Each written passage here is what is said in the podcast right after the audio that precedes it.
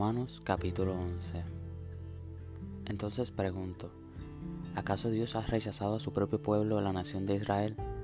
Por supuesto que no. Yo mismo soy israelita, descendiente de Abraham y miembro de la tribu de Benjamín. No, Dios no ha rechazado a su propio pueblo, al cual eligió desde el principio. ¿Se dan cuenta de lo que dicen las escrituras sobre el tema? El profeta Elías se quejó del pueblo de Israel ante Dios y dijo, Señor, han matado a tus profetas y derribaron tus altares. Yo soy el único que queda con vida y ahora me buscan para matarme a mí también. ¿Y recuerdan la respuesta de Dios? Él dijo, No, tengo a siete mil más que nunca se han inclinado ante Baal. Lo mismo sucede hoy, porque unos cuantos del pueblo de Israel han permanecido fieles por la gracia de Dios, es decir, por su bondad inmerecida al elegirlos. Y como es mediante la bondad de Dios, entonces no es por medio de buenas acciones, pues en ese caso la gracia de Dios no sería lo que realmente es gratuita e inmerecida. Así que la situación es la siguiente. La mayoría del pueblo de Israel no ha encontrado el favor de Dios que tanto busca. Unos cuantos sí la han encontrado, los que Dios ha elegido, pero el corazón de los demás fue endurecido, como dicen las escrituras. Dios los hizo caer en un sueño profundo. Hasta el día de hoy les ha cerrado los ojos para que no vean, y les ha tapado los oídos para que no oigan. También David dijo que su mesa de abundancia se convierte en una trampa, en un engaño que los lleva a pensar que todo está bien, que sus bendiciones los hagan tropezar y que reciban su merecido, que sus ojos queden ciegos para que no puedan ver, y que la espalda se les encorve para siempre. ¿Acaso el pueblo de Dios tropezó y cayó sin posibilidad de recuperarse? De ninguna manera. El pueblo fue desobediente, por eso Dios puso la salvación al alcance de los gentiles. Sin embargo, Él quería que su propio pueblo sintiera celos y la reclamara para sí. Ahora bien, si los gentiles fueron enriquecidos porque los israelitas rechazaron la oferta de salvación de Dios, imagínense cuánto más grande será la bendición para el mundo cuando ellos por fin la acepten. Menciono todo lo anterior especialmente para ustedes, los gentiles. Dios me designó apóstol a los gentiles. Pongo énfasis en esto, porque de alguna manera quiero hacer que los hijos de Israel sientan celos de lo que tienen ustedes, los gentiles, y entonces yo pueda salvar a alguno de ellos. Pues si el rechazo de ellos hizo que Dios ofreciera la salvación al resto del mundo, la aceptación de ellos será algo aún más maravilloso. Será vida para los que estaban muertos. Y dado que Abraham y los otros patriarcas fueron santos, sus descendientes también serán santos del mismo modo que toda la masa de pan es santa, porque la porción que se da como ofrenda es santa. Pues si las raíces del árbol son santas, las ramas también lo serán. Algunas ramas del árbol de Abraham, algunos del pueblo de Israel, han sido arrancadas, y ustedes, los gentiles, que eran ramas de un olivo silvestre, fueron injertados. Así que ahora ustedes también reciben la bendición que Dios prometió a Abraham y a sus hijos con lo cual comparten con ellos el alimento nutritivo que proviene de la raíz del olivo especial de Dios.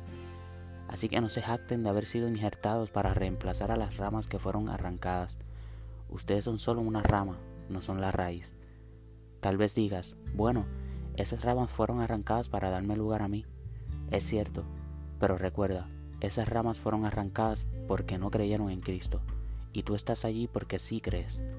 Así que no te consideres tan importante más bien teme lo que podría suceder, pues si Dios no perdonó a las ramas originales, tampoco te perdonará a ti. Fíjate en que Dios es bondadoso, pero también es severo. Es severo con los que desobedecen, pero será bondadoso contigo si sigues confiando en su bondad. En cambio, si dejas de confiar, tú también serás arrancado por completo. Y si el pueblo de Israel abandona su incredulidad, volverá a ser injertado, pues Dios tiene poder para volver a injertarlo en el árbol. Tú, por naturaleza, eras una rama cortada de un olivo silvestre. Por lo tanto, si Dios estuvo dispuesto a ir en contra de la naturaleza al injertarte en un árbol cultivado, Él estará mucho más dispuesto a injertar las ramas originales en el árbol al que pertenecen.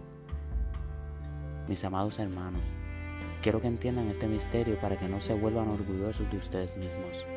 Parte del pueblo de Israel tiene el corazón endurecido, pero eso solo durará hasta que se complete el número de gentiles que aceptarán a Cristo y entonces todo Israel será salvo, como dicen las escrituras.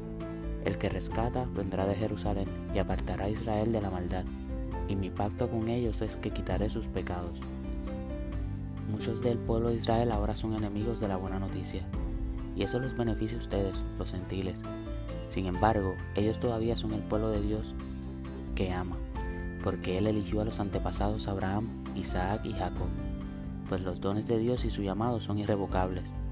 Ustedes, los gentiles, antes eran rebeldes contra Dios, pero cuando el pueblo de Israel se rebeló contra Él, Dios tuvo misericordia de ustedes y no de ellos. Ahora ellos son los rebeldes y a ustedes Dios les mostró su misericordia para que ellos también participen de la misericordia de Dios. Pues Dios encarceló a todos en la desobediencia para poder tener misericordia de todos. Qué grande es la riqueza, la sabiduría y el conocimiento de Dios. Es realmente imposible para nosotros entender sus decisiones y sus caminos. Pues, ¿quién puede conocer los pensamientos del Señor? ¿Quién sabe lo suficiente para aconsejarlo? ¿Y quién le ha entregado tanto para que Él tenga que devolvérselo? Pues todas las cosas provienen de Él y existen por su poder y por, su gloria. A Él sea toda la gloria por siempre. Amén.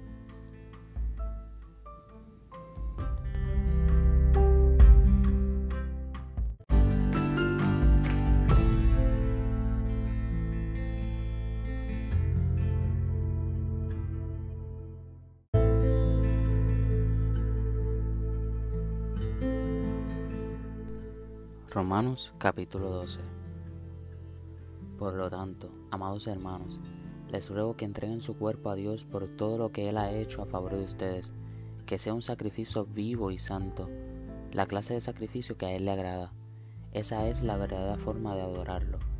No imiten las conductas ni las costumbres de este mundo, más bien dejen que Dios los transforme en personas nuevas al cambiarles la manera de pensar.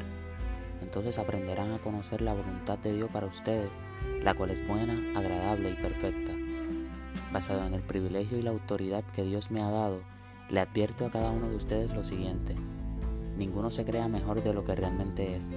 Sean realistas al evaluarse ustedes mismos. Háganlo según la medida de fe que Dios les haya dado.